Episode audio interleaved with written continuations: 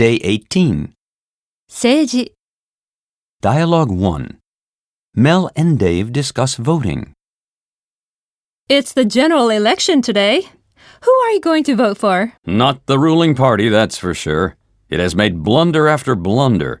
When interviewers question politicians about their record, they just get evasive answers. I thought I might abstain from voting this time.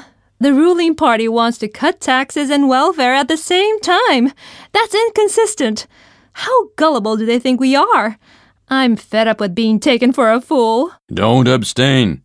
Try voting for the party you dislike least, for the sake of the country.